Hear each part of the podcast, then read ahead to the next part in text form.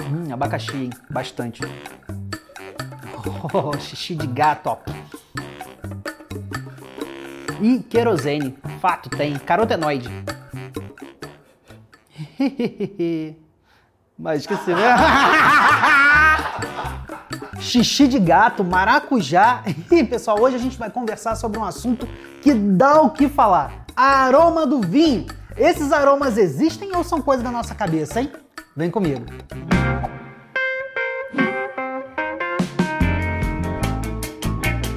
Eu sou sommelier Diego Marra e você está no canal Vinhos de Bicicleta. Agora, pessoal, aroma de vinho é um assunto que assusta muita gente. Eu não digo que é polêmico, mas realmente tem gente que nem acredita que a gente consiga descobrir todos esses aromas no vinho, né? Então é extremamente importante a gente fazer esse conteúdo aqui para você entender como é que é que os aromas surgem. E olha só, vinho é a bebida feita exclusivamente de uva. Ninguém adiciona nada lá dentro, tá? Não tem essência nenhuma. Todos os aromas que se formam, eles são naturais. Agora, o vinho é uma bebida complexa. E é complexa porque tem um monte de aroma diferente. O Rodrigo já fez um vídeo, eu vou deixar o link nos cards, é um vídeo até antigo, muito bom e didático, explicando o que são aromas primários, aromas secundários e aromas terciários. Agora, de um jeito meio resumido, aromas primários são os aromas que vêm da uva. Esses aromas podem se manifestar antes da vinificação ou logo depois da fermentação. Aromas secundários são os aromas geralmente que vêm da escolha do enólogo depois da vinificação. A gente geralmente liga esses aromas com o aroma de fermento, os aromas das leveduras e da conversão malolática, fermentação malolática.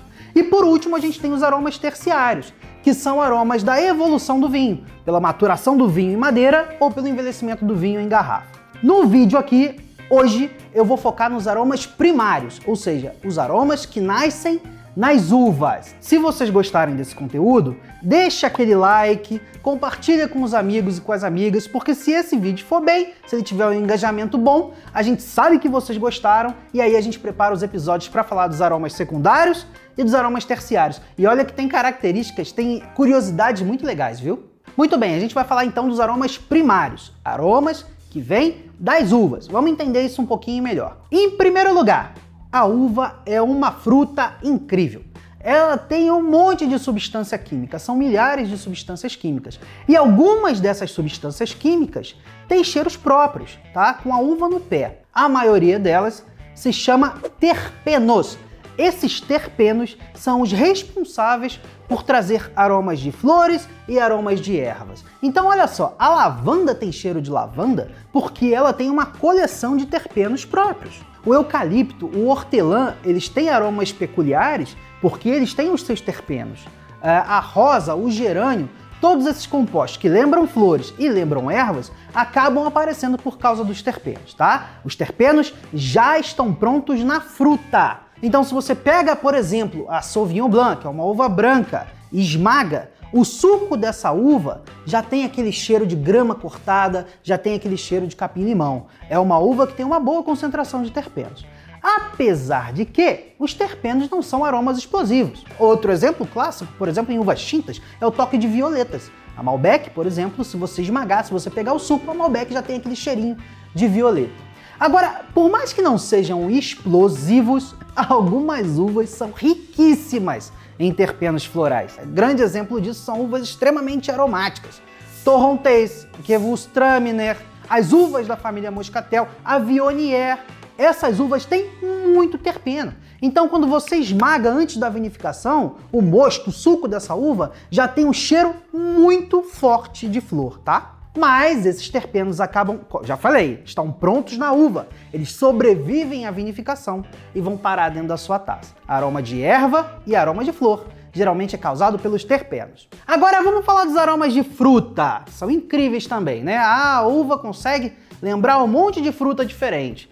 Pois é, mas aí a gente tem que pensar o seguinte: A maioria das substâncias químicas presentes nas uvas não tem cheiro. A uva não é uma fruta tão aromática assim quanto a gente pensa. Agora, essas substâncias químicas, muitas vezes, depois da vinificação, vão sofrer alguns processos químicos, vão se transformar em outras substâncias e essas sim vão ter aromas. Quando a gente pega uma substância que inicialmente na fruta não tem aroma, mas depois da vinificação ela passa a ser outra coisa que tem aroma, a gente está falando dos precursores aromáticos. A maioria desses precursores aromáticos, na verdade, acabam derivando dos álcools que se formam durante a fermentação. Então o fungo vai lá, ataca a uva esmagada, transforma os açúcares em álcool, essa é a fermentação alcoólica. E claro, o etanol é o principal álcool, mas são vários álcools que se formam. Esses álcools eventualmente vão se juntar com os ácidos orgânicos ou vão ser quebrados em aldeídos. Nesse caso, a gente tem outras substâncias químicas que trazem os aromas de fruta. Então, os aromas de fruta, frutas tropicais, frutas vermelhas, frutas negras, eles aparecem geralmente depois da vinificação. Continuam sendo aromas primários, porque as substâncias químicas, os precursores aromáticos, estavam na uva e logo na vinificação se transformam. Mas ainda assim, se você pega o suco da Malbec, ele não tem cheiro de ameixa.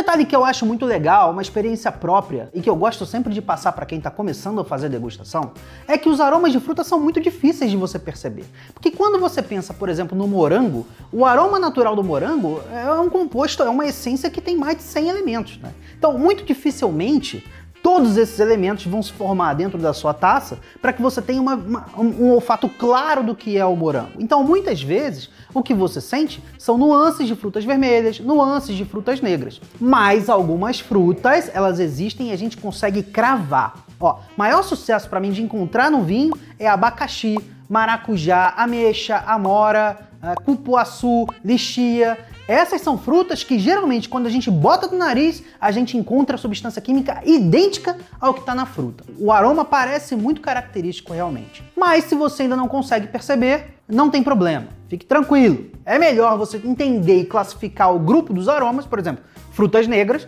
do que você tentar acertar exatamente qual fruta é. É um cassis, é uma cereja negra. Isso é bem mais difícil de fazer e eu nunca recomendo que um iniciante já se jogue a descrever uma fruta, beleza? Agora a gente tem que falar de outro aroma primário também que é muito conhecido.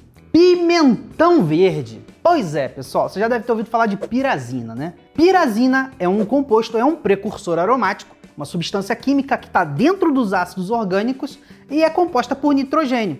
E essa substância química é muito presente em algumas uvas. Cabernet Franc, Cabernet Sauvignon e a nossa queridinha Carmener, né? Então, pois é, essas uvas têm uma concentração muito grande de ácidos com pirazina.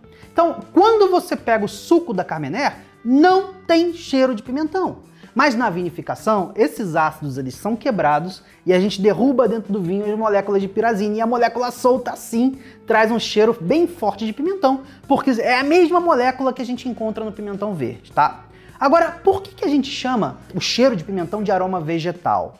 É porque a concentração de pirazina nessas uvas ela vai variar de acordo com o amadurecimento. Numa uva mais verde, a concentração de pirazina é maior. Numa uva que amadurece mais, a concentração de pirazina vai diminuindo. Então, no vinho, com uma uva muito bem amadurecida, você quase ou não encontra pirazina, você quase ou não encontra aroma de pimentão. Um detalhe muito importante que eu gosto de dizer também, eu gosto sempre de falar. Ah, Diego, aroma vegetal, aroma de pimentão é defeito do vinho? Não, pessoal, não é. Na minha visão, não, tá? É um aroma interessante. Às vezes você pega um lugar frio que vinifica uvas mais pesadas. É quase certo de você achar uma pontada picante dentro do vinho. A grande questão da pirazina é que uh, o olfato humano ele percebe o pimentão com muita facilidade. Então, às vezes, numa concentração que não é tão pequena assim, o vinho fica explosivamente cheiro de pimentão.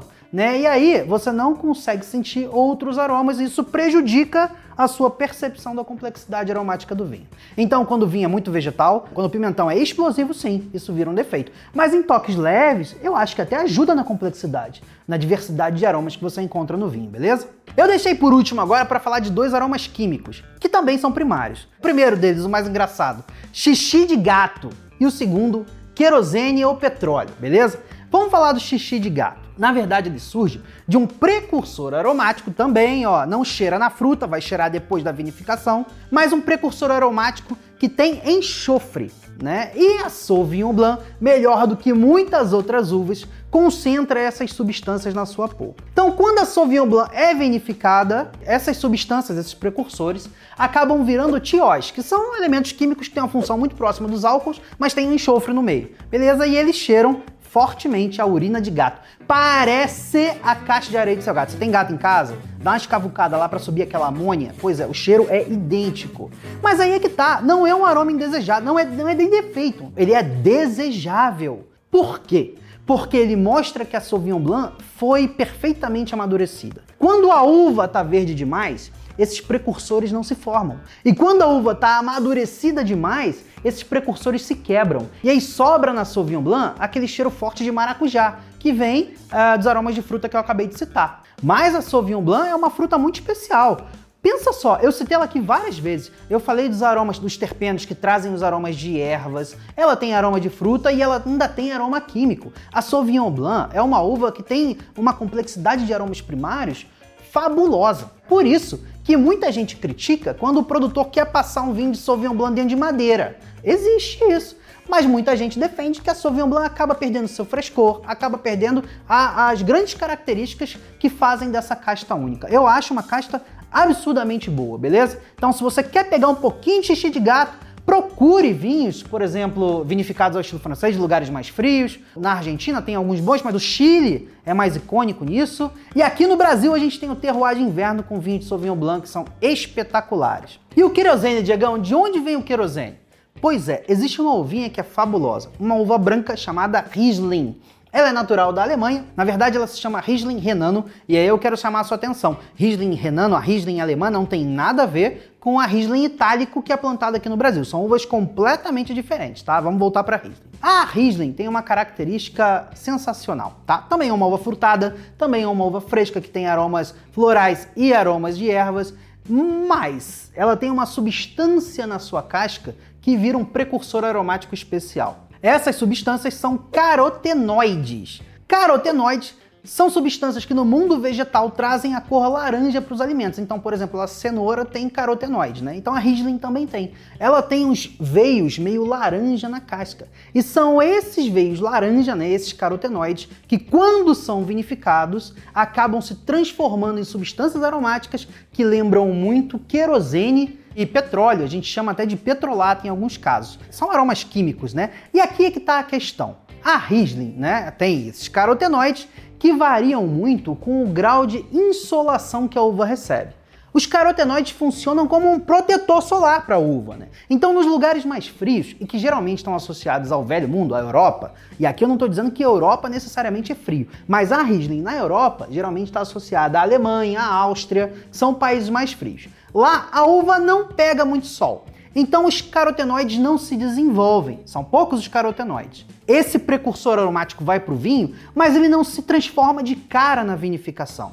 O vinho tem que ser engarrafado, tem que evoluir, e só depois de alguns anos na adega é que o Riesling vai despertar aroma de petróleo, tá? Justamente por isso, esse aroma geralmente é considerado como terciário nos Rieslings da Europa.